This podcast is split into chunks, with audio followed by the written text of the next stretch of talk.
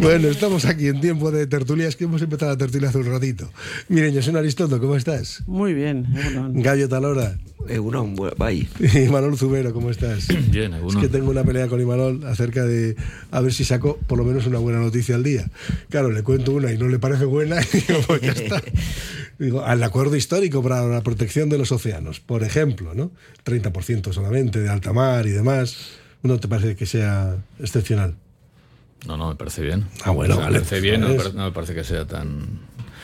No, o sea, es muy complicado proteger un 30% de, un, de una realidad que por Es definición no se puede delimitar. O sea que, en fin, pues no, no sé muy bien cómo se puede. ¿Cómo se puede medir el 30%, Sí, el ese, no? Si es en profundidad, no en contaminamos ancho, largo en y alto. No contaminamos en un 30%, pero en el resto, en el resto sí. O sea, no, No, no sé muy contam- bien cómo. no, contaminamos cómo el resto. puede- El resto no hay ningún problema. El Bueno, resto ¿Cómo no- lo está, bien, está bien. No, hombre, pero llevan 40 años sin ponerse de acuerdo en unos medios de protección hacia el océano, teniendo en cuenta además de cómo lo maltratamos, ¿no? Eh, esquilmando los mares, no solamente contaminándolos, sino esquilmándolos. O sea, Hay un biólogo muy conocido, Wilson, que dice que la única posibilidad de, bueno, de salvar un poco la La- naturaleza la es que la mitad de la naturaleza quede sin tocar. O sea, que la mitad. O sea, teníamos que retirarnos prácticamente de la mitad de, del y si, planeta. Y si tenemos una zona oceánica más o menos como Holanda, que está llena de. Que es simplemente material puramente plástico, que anda por ahí circulando por, por los océanos, ahora han hecho unas máquinas especiales, parece ser, para, para ir recuperando, para ir arrinconando, entre comillas, toda esa barbaridad. Pero claro, eso, como dice Ma- Imanol, si hace falta la mitad del, del planeta para dejarlo virgen y mártir en barbecho, ¿no? Más o menos, para que nos podamos recuperar, pues, eh, en fin. Pero eso significaría reducir a la mitad seguramente el tráfico marítimo, eh, reducir la pesca a la pesca artesanal, que algún tiempo ah, ya conocimos. Eh, yo recuerdo, y ya muchísimos años de eso, de cuando los pesqueros de Bajura iban a Dakar, por todo el Océano Atlántico, contaban eh, que veían montañas de plásticos navegando por el mar, como si fueran barcos también, ¿no? Navegando. Y de eso hace Bueno, más pues- de 50 años. Pues ahora son países. más de 50 años. Entonces, si tú quieres proteger, si tú quieres, o sea, sí, me parece buena idea lo de eh, dejar la mitad de los océanos, pues tienes que pensar en reducir a la mitad, por lo menos a la mitad la actividad que tienes ahora, ¿no?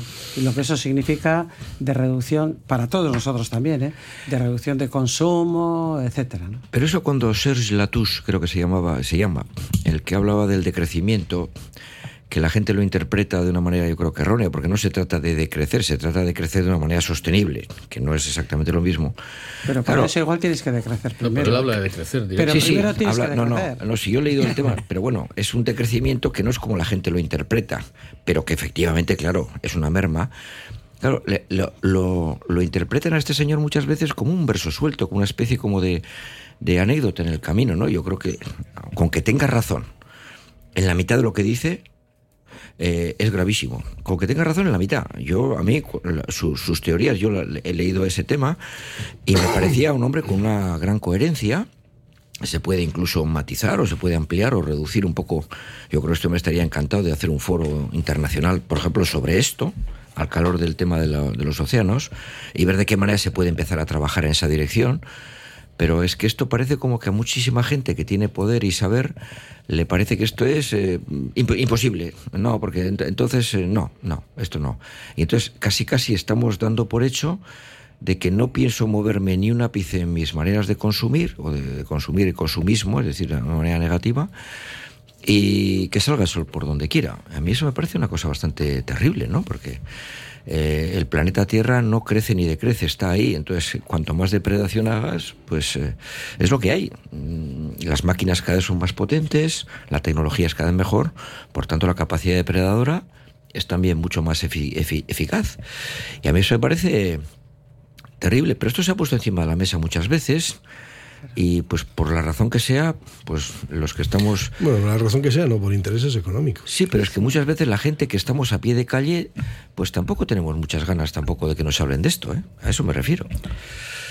Y es que tanto hablar y dejarlo en titulares y tan poco hacer, seguramente banaliza el sentido del mensaje de tal manera que lo del salga el sol por donde sea o por antequera que también se solía decir, pues igual es lo que la mayoría pensamos, porque es como un run run que estamos oyendo, que es total, que para nuestros hijos, que para nuestros nietos, y seguimos mm, viviendo en el consumo y las- los grandes truths siguen siendo cada vez mayores y la brecha cada vez mayor también, ¿no?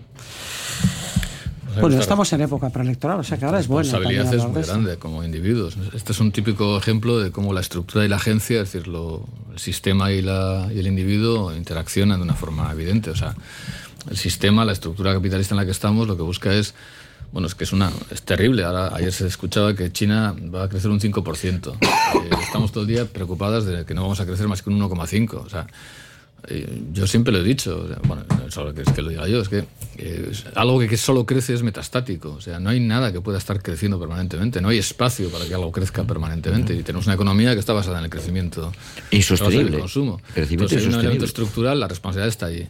Pero luego al final, eh, si, si no somos, eh, si no somos agencia consciente, ¿verdad? claro, si no somos agencia consciente somos estructura inconsciente, estamos reproduciendo esa estructura. Entonces, pues eh, deberíamos ser capaces eso de decir, mira, no, bueno, no incorporo ni un producto más que no sea, ya sé que cuando digo que no sea necesario, pues ya entramos ya con esa ambigüedad, ¿no? Pero, o sea, ni un kilómetro más de viaje que no sea necesario, ni un producto más, ni una prenda textil más, ni una botella más, o sea, y eso está en nuestras manos, o sea, ¿qué hacemos?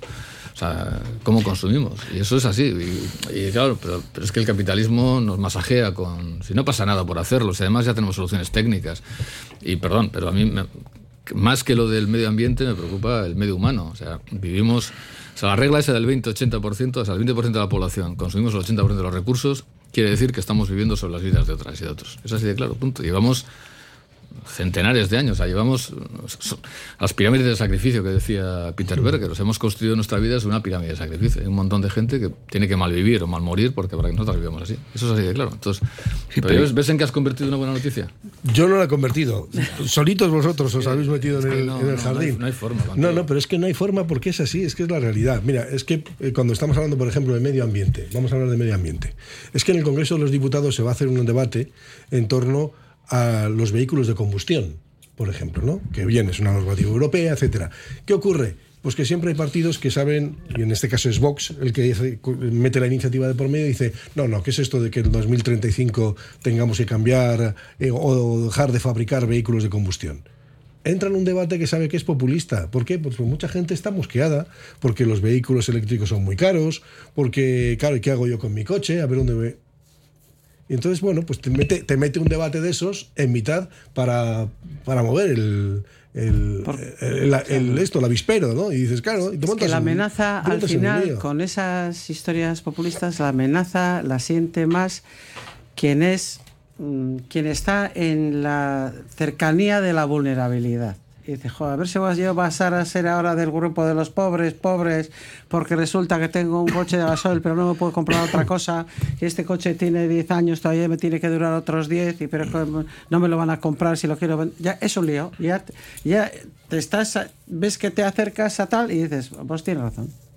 Pero el argumento que paraliza para mí, el peor de todos, es cuando te dicen, que es parte de verdad, por eso paraliza, es que te digan, oye, si hacemos eso que estamos diciendo, que estáis diciendo, eh, la economía se empieza a desplomar por, por nuestra parte. Los comercios que, que viven del consumismo, del exceso de consumo necesario, entonces, claro, si como se empieza a mover por ahí cualquier tipo de medida que es lógica y necesaria, eh, los primeros que nos vamos a la porra somos nosotros. Y con ese argumento, que tiene una parte de verdad, pero que es falso de raíz, porque entonces eh, efectivamente nunca jamás vamos a cambiar nada a mejor, la gente para- se paraliza, como es normal. Digo, oye, tal como está la economía, están las economías familiares al límite, las tiendas, los pequeños comercios, todo lo que es la economía productiva de base, eh, todo eso, empezar por arriba, empezar por las grandes multinacionales y no sé. Al final, ese argumento paraliza. Y claro, al final, la conclusión es que los que han montado este tema con mucha inteligencia, eh, bueno, inteligencia mal, mal, mal utilizada la palabra, con, con, con mucha maldad, han conseguido que las propias personas que estamos metidos en esto seamos los principales defensores de esto, porque ahora tú le dices a cualquiera que le vas a empezar a quitar, como decía Manol, y no ya lo superfluo, sino lo excesivamente superfluo, y los primeros que te dicen que no somos nosotros. Entonces, claro, estás atrapado en, tú le llamabas la pirámide de Berger, ¿no? El que estamos ahí, claro, que al final es el sacrificio en el cual eh, nos cuesta muchísimo y tenemos que pagar un alto precio por vivir de una manera que no es ni mucho menos ni humanizada ni correcta. No, pero si eso, o sea, tú decías, Rabi, ¿no? que los que lo, han, o sea, lo, lo, lo, malo de todo esto es que en realidad el capitalismo mm, se inventa como una vía de, de, salvación, de solución de un montón de problemas y objetivamente ha solucionado un montón de problemas a una parte importante de la humanidad.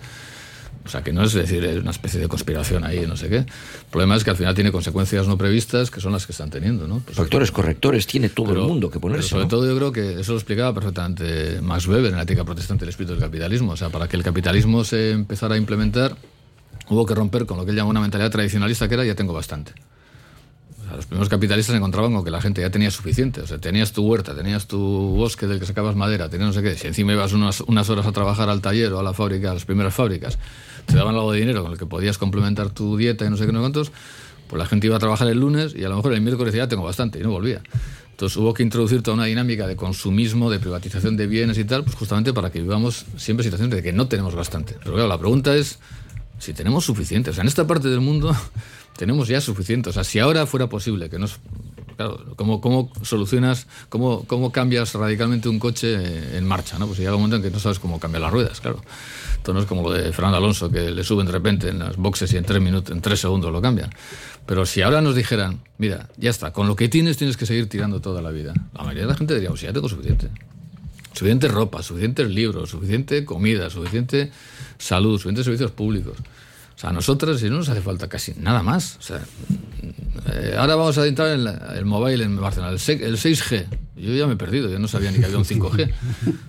¿Qué nos va a aportar el 6G? Eso, los, los, chinos te pueden contar eso muy bien. Bueno, pero no se puede entender, porque no sé chino. Entonces, o sea, no sé, o sea, de verdad es, a mí me parece que es, que es un mundo como. El problema es que cómo lo desmontamos, ¿no?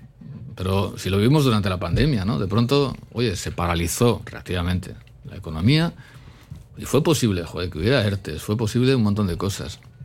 Todo el mundo buscamos en nuestro armario y teníamos suficiente. No nos hacía falta salir a consumir más que papel higiénico, que parece que era y cerveza, que parece que era lo fundamental. No lo sé. O sea, eh, o sea tenemos suficiente en esta parte del mundo. Pero... Sí. Bueno, claro sido... que tenemos suficiente, pero, no es, pero el sistema no está montado así. Mira, ahora, por ejemplo, circula uno de los comentarios que suele hacer Carlos Taibo, que es profesor también, que, habla, que en su día habló más del decrecimiento. Y Carlos Taibo ponía el ejemplo aquel de aquel pescador que le dedica dos horas al día a pescar y luego, pues bueno, pues está con su mujer, echa la siesta, va con los niños, con los, esto y tal. Y alguien le dice, pero bueno, sí, pero sí, sí porque, qué poco trabajas, ¿no? Trabaja un poquito más. ¿Y para qué? Pues para que, tú, para que el día de mañana te puedas comprar una barca y no sé qué, y producir más. Y al final, bueno, después de tener una multinacional, le dice, y luego ya cuando te jubiles, pues puedes dedicar a pescar un par de horitas, a, a estar con tu mujer y con tus nietos.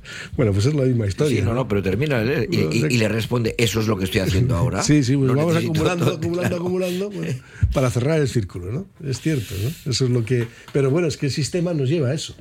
El sistema nos lleva a eso a sí. hacer cosas innecesarias y muchas veces. Quienes en algún tiempo, y estoy hablando del primer sector, se resistieron a esa marcha que la veía loca, a la pesca de arrastre, a, a todo eso, perecieron. Los que se empeñaron en seguir con lo artesanal, no hay más que ver los puertos mm, vascos y todo el Cantábrico, yo es lo que yo conozco, qué embarcaciones tienen ahora y cuánto se dedica a la pesca artesanal. Uh -huh. Pero murieron, murieron nada más con muchos dolores, ¿eh? No murieron de repente así con un ictus, sino... Sí, sí. Eh, el otro día leía unas declaraciones de Bernie Sanders, este político estadounidense, que hablaba de los mil millonarios, de los ricos del mundo, ¿no? Y decía, pero a ver, si con dos mil millones que tenga cada uno sería suficiente. O sea, digo, de los grandes ricos. Dice, todo lo demás que es acumulación que no va a ningún sitio. No te lo vas a gastar, además, porque hay gente que no tiene capacidad de gasto. Imposible. Pero si es que no lo tienen. No, no puede, es que no puede. Ni quemándolo, ni quemándolo. 20.000 camisas, 10.000 zapatos. es que... bueno, sí, es un... ¿Y entonces cuál es el argumento por el cual siguen acumulando? Pues porque tenemos. eh, Porque es- Pero es un signo de poder también, Sí. ¿eh? Es un signo de poder. O sea, No sé. Pero que tampoco lo puedes exhibir, porque si lo exhibes mucho lo pones en peligro. Entonces, mm, Pero cada vez menos. es un- yo creo que hemos, hemos roto un poco la decencia. Sí. Sí. es verdad que yo sí creo que antes pues había igual una cierta. razón. Había que. Sí, no, cierto además, pudor, ¿no? y un cier- y una Había- cierta había que ser dimensión de- discreto, ¿no? Sí, sí, Había que una ser discreción discreto. que a veces podía ser hipocresía, pero a veces no. A veces Sí, había sí. Un, un trasfondo moral, si quieres moral muy Sí, conservador, sí, muy sí, tradicional, sí. pero decir, bueno, oye, no, no, yo no voy a hacer ostentación de esto, pero hoy... sea, es que es, es- es terrible la ostentación de la riqueza.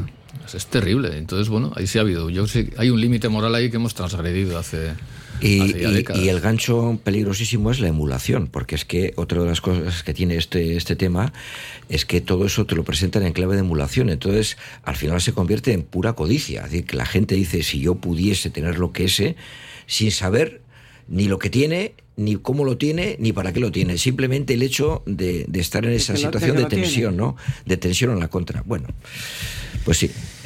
Hacemos un pequeño paréntesis y vamos a continuar. Radio Popular, Herri Ratia.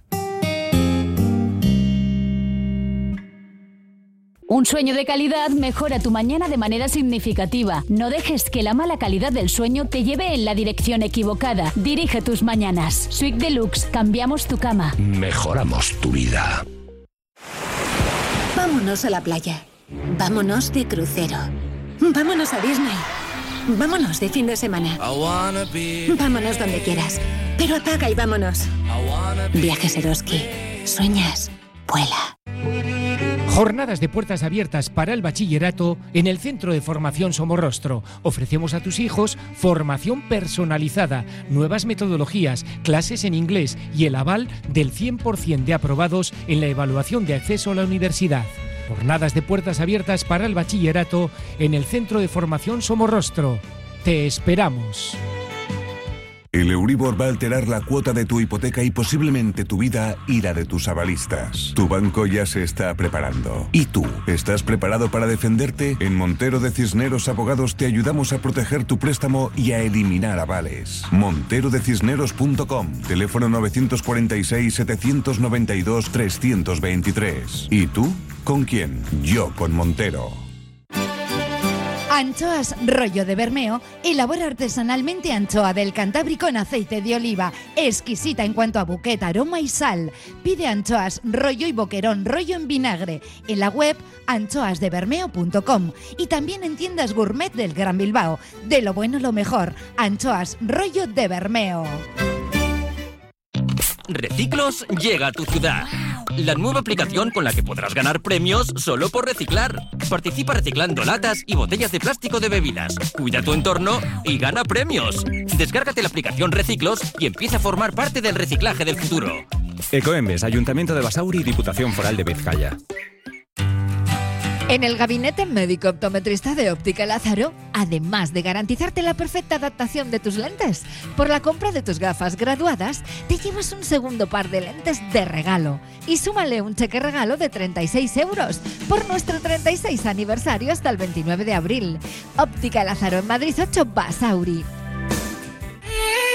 Malda Bikes, auténticos profesionales de la bicicleta y los patinetes eléctricos en Bilbao. Reparación, venta y alquiler con el mejor asesoramiento. Nuestro mecánico ha trabajado en los mejores equipos ciclistas internacionales. Malda Bikes, lo que los ciclistas y patinetistas necesitan. Malda Bikes en Blas de Otero 61 Bilbao. Confía en nuestra experiencia y ahorrarás.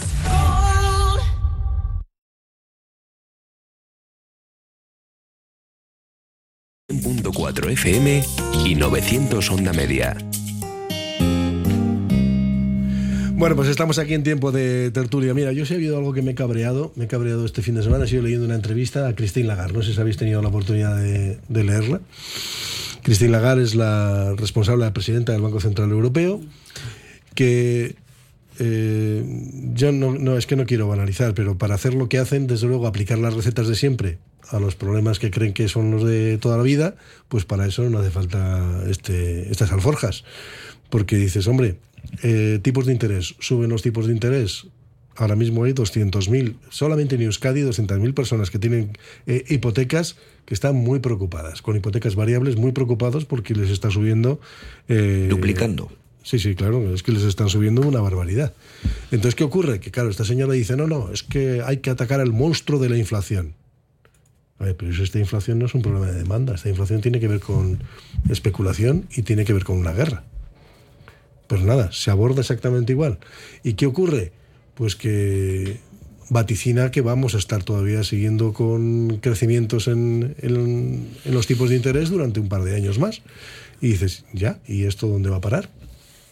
Y perdona, una ¿Dónde coletilla. Y mientras tanto los bancos que tendrían que remunerar el no pasivo remuneran, no, remuneran, lo remuneran. No lo remuneran, pero de eso no dice nada, mira. Eso no- eso di- dicho, eso no dice nada. ¿no? Ah. Ahí lo deja pasar un poquito de largo, porque también se lo cuestionan y no, no lo deja pasar, ¿no? Pero bueno. Pero está el cinismo de los titulares. Te sale esta mujer con ese aspecto que tiene extraordinario y dice hay que atacar al monstruo. El monstruo de la dices, inflación. Bueno, algo nos va a venir bien si vamos a atacar al monstruo, ¿no? Y luego lo que hace no tiene nada que ver con eso que te había sugerido el titular de que íbamos a quitar lo malo para ir a mejor. No, no, no. Es eh, el cinismo de vamos- los titulares y bueno, va un poco todo en la línea de lo que estamos comentando. ¿eh? Yo creo que, eh, bueno, y ahora que se acercan las elecciones, vamos a ver si miramos los programas, si es que los hay, si salen, que hay partidos que los, los sacan y otros que no. Bueno, vamos a ver.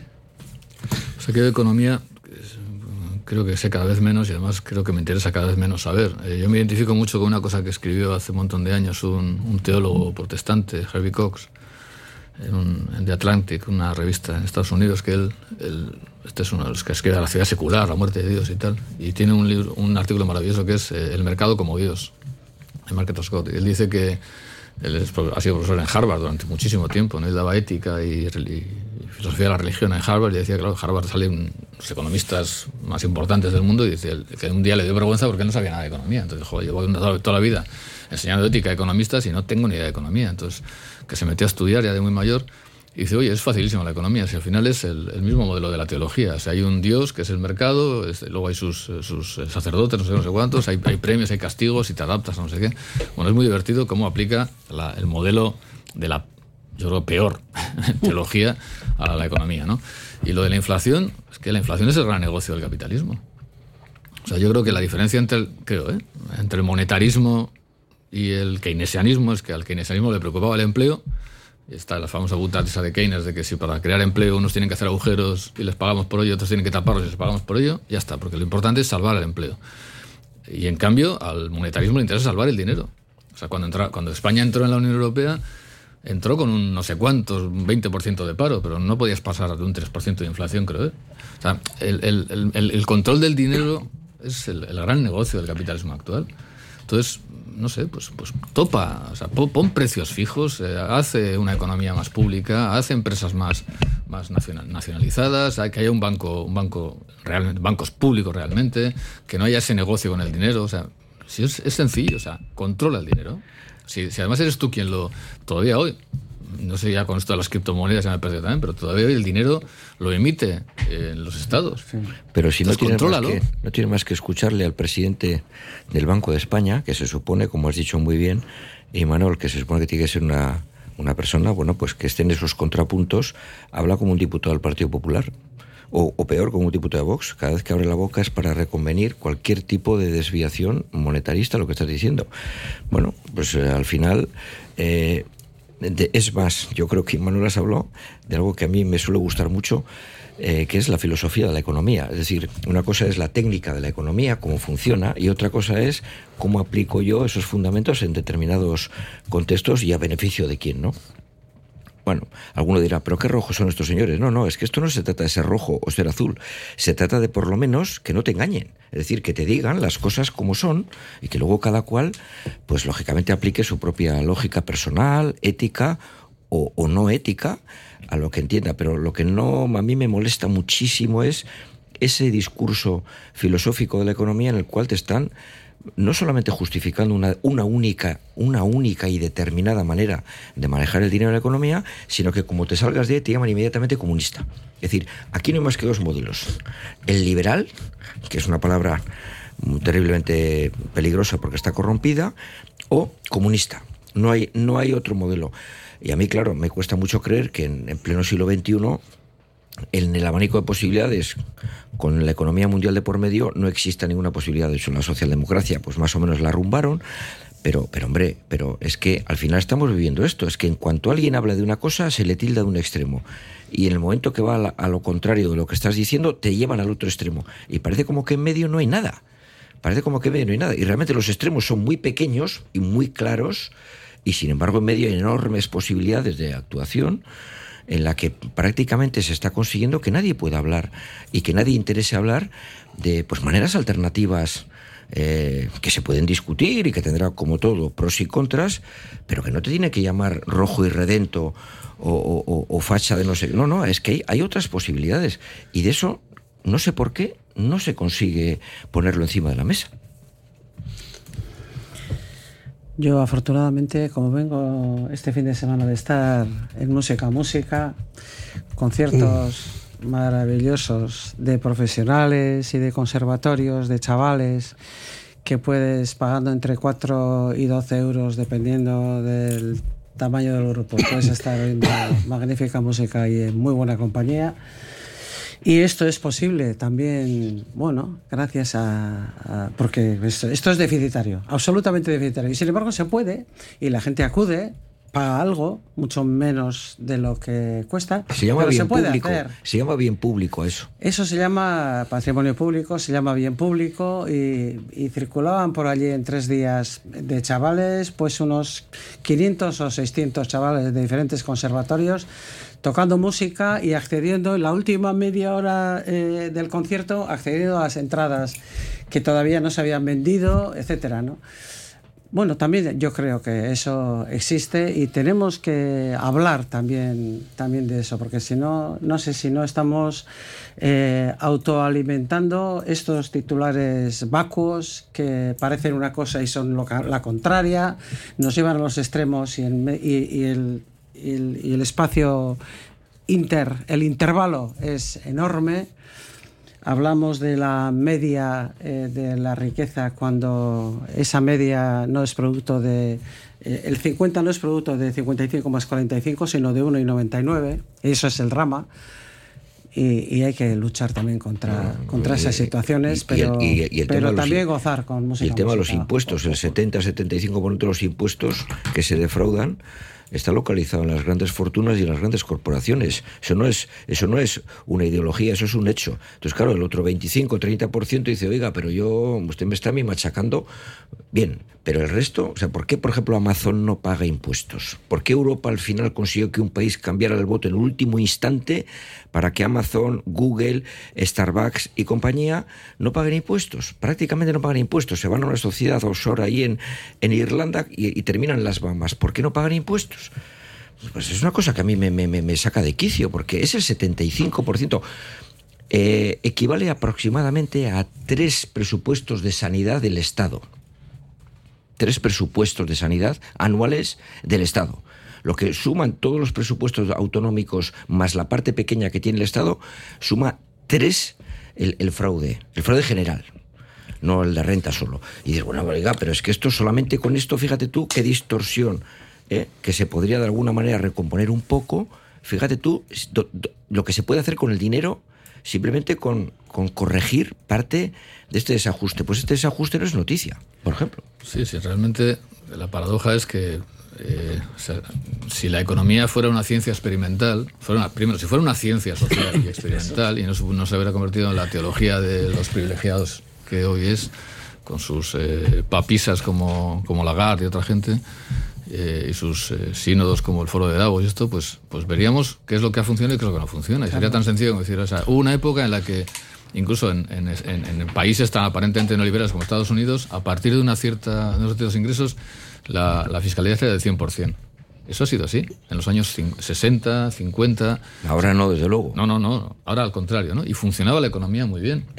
Es el momento más innovador de la, de la, de la economía norteamericana, etcétera. Los famosos 30 gloriosos que van del 50 o del 40 y poco al 70 y tantos eran los años en los que más disminuyó la desigualdad en España, en Europa, perdón, y en el mundo desarrollado, y la fiscalidad era mayor también. Y el PIB también era, era, era importante. Eh, hubo un tiempo en el que los bancos de ahorro y los bancos de inversión estaban separados. O sea, tú metías tu dinero en un banco y sabías que ese un dinero que, uno, lo gestionaban, pues como lo gestionaban con tu libertita de ahorros, pero estaba ahí protegido. Y no se metía en no sé qué tipo de aventuras que luego... O sea, si todo eso ha funcionado, sea, cuando eso se ha ido desmoronando es cuando las cosas están como está. Claro, hay gente que, que se ha disparado la, la desigualdad, hay gente que en este momento es obscenamente rica, cosa que no ocurría antes. ¿no? O sea, hoy cualquier Mindundi tiene, es más rico relativamente que lo que era un Rockefeller. Pero, bueno, pero sabemos lo que no funciona y lo que funciona. Entonces es un problema puramente de poder. No, hemos perdido el poder, la gente normal, de poder in- intervenir sobre esas cuestiones, pues porque el capitalismo ha perdido el miedo, pues porque la regulación se ha disuelto y porque desgraciadamente quienes nos mm, eh, representan y quienes nos lideran en los gobiernos, yo creo sinceramente que en esto nos traicionan. En esto nos traicionan. No están jugando a favor de la gente. Están jugando a favor de los, de los poderes económicos, la inmensa mayoría. Algunas pues porque no ven forma de hacerlo, otras porque directamente están pensando cuando yo deje esto me voy a no sé dónde. O sea, yo el día que empiece a ver, y algunos hay, algunos casos hay, de grandes líderes políticos y de esas políticas, que cuando dejan su cargo van, a- ponen su agenda al servicio de la Amnistía Internacional, de Greenpeace, del movimiento feminista o del ecologismo, diría, joder, esto es así. No, pero siempre van a las empresas. Chica, o sea, yo lo siento mucho, o sea, no sé, debe- de- debería haber un tiranicidio, aunque solo sea simbólico, eh, para esta gente. O sea, yo no, o sea, pero o sea, para eso te he elegido a ti, para que ahora vayas a poner tu agenda al servicio de no sé qué petrolera, no sé qué empresa gasística y tal, o sea, ponla al servicio de la gente. Bueno, por- y yo creo por- que se ha, se desbaratado lo que era un control, bueno, pues que básicamente nacía además pues de, de lo que fue la Segunda Guerra Mundial, la Primera Guerra Mundial, de lo que la gente veía que generaba desigualdad, que eran revoluciones, y bueno, y al final pues hay que reconocer, había un otro al capitalismo que era el comunismo y que seguía un poco diciendo, bueno, pues por si acaso para que no venga eso, pues vamos a intentar... Yo estando de acuerdo, eh, el, el- el servicio a la comunidad está en muchos sitios, no está solo en, en entidades que como las que has citado tú, que nos pueden parecer más lejanas o más inaccesibles a muchos líderes o lideresas que lo han dejado también, porque aquí líderes hay en los pueblos y en las ciudades y en Europa y en el Parlamento y tal, ¿no? Yo sí creo que hay servicios a la comunidad que también se pueden hacer desde lo cercano, etcétera, ¿no? Y en Euskadi tenemos plataformas muy interesantes para ello y sin plataformas también. Pero es cierto que a los poderes públicos y a los responsables públicos debemos exigirles responsabilidad para, para que les podamos votar y nos podamos eh, fiar de ellos. Pero supongo que también ocurre que las grandes eh, organizaciones no están tampoco al alcance y eso es eh, una manera que hemos tenido de perder capacidad como sociedad. No están al alcance ni de los líderes políticos. Van eh, flotando como los, como los mm, montañas de plástico en el mar, ¿no? A su aire y a base de poder sin que les importe Sí, mucho. lo que pasa es que luego te condiciona la vida, ¿eh? Te condiciona mucho la vida. Bueno, pero, pero hay propuestas encima de la mesa. Por ejemplo, el equipo de. que serán discutibles, eh, insisto. Además, yo me convencen porque coinciden con lo que yo pienso. Igual luego no tienen un- todo el fundamento que yo creo que tienen, pero el equipo de investigación en torno a Piketty, o Philip Saiz, esta gente que están trabajando en la desigualdad hace ya mucho tiempo, han publicado distintos informes sobre cómo regular realmente la fiscalidad y cómo acabar con los paraísos fiscales. Y hay, es posible. O sea, es posible. ¿Qué es lo que falta otra vez? Pues voluntad política, porque cuando los estados quieren, eh, o sea, ese mito de que el estado ya no, no, el estado sigue siendo fundamental. Los estados pueden regular un montón, ¿eh? Eh, y pueden, y lo mismo que pueden detener al capo de la- del cártel mm, no sé quién mexicano, pueden detener a un fulano que se lleva el dinero a no sé dónde. O sea, basta con decir, mira, quien se lleva el dinero a un sitio, a tal sitio, esto está cometiendo un delito. Punto, se acabó. Vamos Sí, a, tipificar como delito. Sí, pero en cuanto ves el Porque dinero... estás generando un montón de dolor social. Sí, pero sí. Perdón, y hay, y hay incluso algunos economistas que están proponiendo lo que se llaman los crímenes económicos contra la humanidad. Sí, sí, a O mí sea, eso me parecía... ¿Se podría regular así? Sí, pero Yo- yo en estaría cuanto ves el volumen de dinero que hay en los paraísos fiscales y incluso estados que tienen dinero en los paraísos Sí, sí, fiscales, pues claro. Pero hoy un- hay una herramienta que no quisiera que los oyentes eh, no dejen de reflexionar para que esto funcione de esta manera tan desastrosa es la famosa herramienta de la publicidad. Tú fíjate con el dinero de las grandes corporaciones la cantidad de eventos que empiezan a estar absolutamente condicionados por ese dinero. Eh, campeonatos de fútbol, equipos de fútbol, campeonatos de Fórmula 1, eh, grandes acontecimientos culturales, grandes eh, cosas que realmente son importantes e interesantes o que la población le parece importante e interesante y está por millones involucradas de hoz y coz en este tipo de cosas. Y al final estás de alguna manera controlando también, es una manera de tener poder, que el dinero está al principio de una manera más o menos filantrópica, pero últimamente ya estamos viendo que el control es de filantrópico nada, es un control absolutamente férreo y que condiciona la, las, las maneras de gestionar eso. Y a mí eso me parece que llega un momento que, por ejemplo, hay un equipo de fútbol como el Paris Saint-Germain que tenga 450 millones de déficit porque es un Estado y se lo puede permitir, pues está adulterando la competición. Una cosa tan sencilla como esa.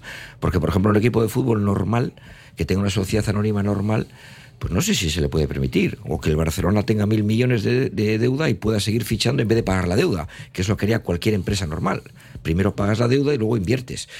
Esto también está muy condicionado porque lo, los que, lo que pone en la camiseta ya no te pone Coca-Cola, ahora te pone el nombre de un Estado directamente. Y eso, bueno, pues también tiene su, su, su pelendengue, ¿eh? porque va más. No, a mí hay cosas que me, me preocupan mucho cuando estabais hablando de, de las grandes multinacionales. Mira, por ejemplo, hay algo que ¿Qué crees que puede tener en común, por ejemplo, el Banco de Santander y, el BBVA? Al mayor accionista, BlackRock, que a su vez es el mayor accionista del mundo, es el propietario del 88% de las acciones de Estados Unidos, de las, de las 500 mayores empresas de Estados Unidos, que gestiona unos 10,5 trillones, más o menos. Ahora dime tú qué país del mundo, qué continente puede, puede hacerle sombra a un BlackRock que luego es propietario de medios de comunicación, propietario me refiero como inversor, ¿eh? de medios de comunicación en todo el mundo, incluido en España A3 Media, Grupo Prisa o lo que quieras. Están detrás de todo.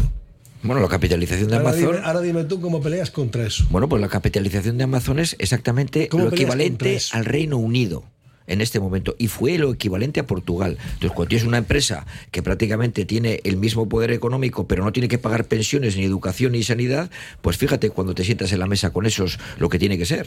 Bueno, bueno a ver, he dicho BBVA Santander, pero podría haber añadido la Caixa, eh, Bankia o Banco Sabadell, que también tienen a este a este gigante como inversor. ¿eh? Bueno, pues lo mismo, Amazon, pues puedes, puedes añadirle... Si estudias cuál es el proceso por el que se ha llegado hasta ahí, invirtiendo el proceso, se revertirá también la situación. Y es lo único.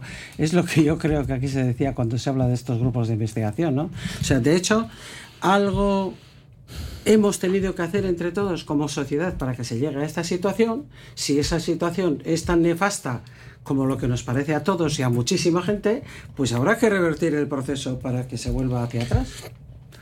Y eso lo podremos hacer como hemos hecho el otro, entre todos. Sí, y si no es posible, y perdón por las metáforas bélicas, porque bueno, yo soy sumiso de eso, pero un combate frontal, pues habrá que hacer las guerrillas. Y entonces, pues efectivamente, pues vamos a darle por aquí. Y entonces, pues si estos bancos están, hay banca ética, pues vayamos a otras bancas. Muchos de estos fondos están basados en, se construyen a partir de fondos de pensiones de hecho, muchos trabajadores y trabajadores acaban alimentando al monstruo que acaba devorando su propia pensión, porque eh, pensaba que era un, meto aquí para que me lo vayan un poquito y al final pues, pues hunden tu, tu, empresa, hunden lo que sea, ¿no? Bueno, pues vayamos a fondos públicos, lo que sea, bueno, no sé, pues hagamos guerra de guerrillas. Sí, no fácil no es, ¿eh? Se que se puede hacer, sí, o menos intentarlo, uno se queda más tranquilo. Intentándolo, quiero decir, ¿no? Pero bueno, ah, seguimos adelante. Radio Popular, R. Ratia, 100.4 FM y 900 Onda Media. Un sueño de calidad mejora tu mañana de manera significativa y sin esfuerzo. No dejes que la mala calidad del sueño te lleve en la dirección equivocada. Dirige tus mañanas. Si eres de las personas que están preparadas para invertir en su salud mejorando la calidad del sueño, ponte en manos expertas. En Sweet Deluxe te escucharemos para dar soluciones únicas a tus necesidades. Sweet Deluxe, cambiamos tu cama. Mejoramos tu vida. Vuelve el Ganga Market al casco viejo. Te esperamos desde el jueves con más de 200 comercios de todos los sectores, con ofertas increíbles y descuentos de hasta el 90%. Tu mejor plan del día, el Ganga Market, el outlet al aire libre más antiguo de Euskadi, organizado por la Asociación de Comerciantes del Casco Viejo de Bilbao, Sasti Caleac. Ven al Ganga Market desde este jueves hasta el sábado. Te esperamos. Gastro César, negocio de segunda generación donde fusionamos la carnicería tradicional y la cocina de alta calidad y producto fresco. Carne de Vizcaya madurada en nuestras cámaras, cerdos criados con castañas y pollos camperos. En Pérez Galdós 16, Gastro César, tu carnicería de confianza. ¿Tienes ganas de aprender, desarrollar proyectos y de autorrealizarte? Bebe Casa Soico te ayuda a sumergirte con los nuevos talleres y proyectos en ámbitos como el cine, podcast, árbol genealógico, lecturas dramatizadas, improvisación, desarrollo y bienestar o el mantenimiento físico. Infórmate en bbk.eus llamando por teléfono al 944 16 46 46 o acercándote a nuestro centro en la calle Ronda número 1 del Casco Viejo de Bilbao en horario de 8 y media a 7 y media de la tarde. Matrícula abierta hasta el 6 de marzo. Pizzería Totó, auténtica pizza italiana, artesanal y con raíces de Calabria, lavarese, brindisina, calabrese, calzone, milanesa, toscana y la especial de la casa, la deliciosa Totó, con panceta, rúcula y ricota ahumada. Sumérgete en la auténtica gastronomía italiana. En Ribera de Botica Vieja 27, la pizza italiana se llama Totó. Panes, empanadillas, choripanes, paninis, bocadillos en la panadería y panadería Saidani no solo te los damos calentitos del día, sino con un trato como en casa. Y tenemos las palmeras más ricas, ¿cuáles? Las auténticas palmeras de Goisalde. La panadería y panadería Saidani. Estamos en Bilbao y Parraguirre 5 y Colón de la Reategui 44. Zaintzeko eszedentzien euneko ez da guk bakarrik dakigulako zaintzen. Gizarteak rol hori ezartzen digu eta honek zaildu egiten du gure garapen profesionala. Gure ahalmen guztia berdintasunean garatzeko aukera emango digun gizarte baten alde. Emakumeak gora. Martxoak zortzi, emakumeen nazioarteko eguna, foru aldundiak, eudel eta emakunde, eusko jaurlaritza. Judith Maruri Odontología, un nuevo concepto de clínica dental en Bilbao. Ofrece al paciente un servicio slow concept, personalizado y de calidad sin mirar el reloj. Odontología en general, endodoncia, implantes, elevaciones de senos, injertos de hueso, con la primera revisión y radiografías gratuitos.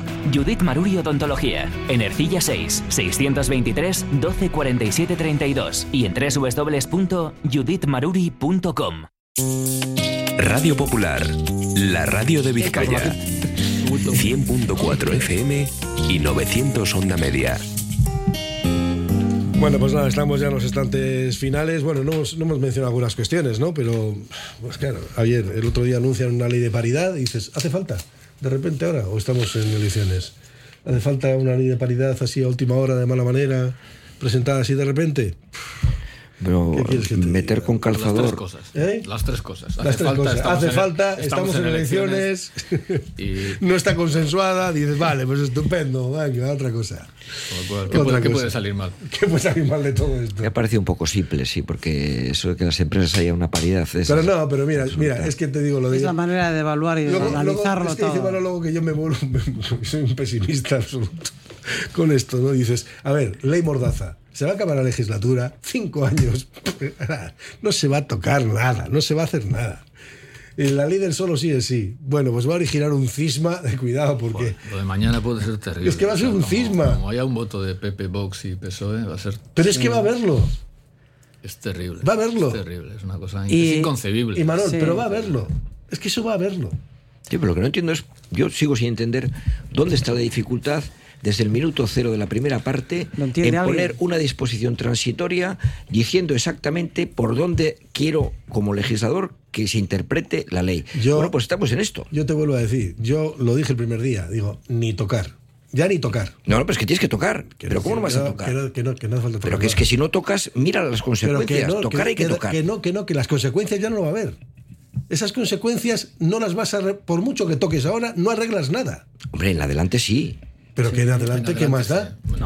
Hombre, hombre, no digas, no, hombre, Coldo, Coldo, no, no, no, no, no, no, cacaoca. creo- Hombre, creo que se- ni tocar. 700 ahora no es lo mismo que No, no, 1400. No, no, no, es que eso no se va a producir así, eso no es así.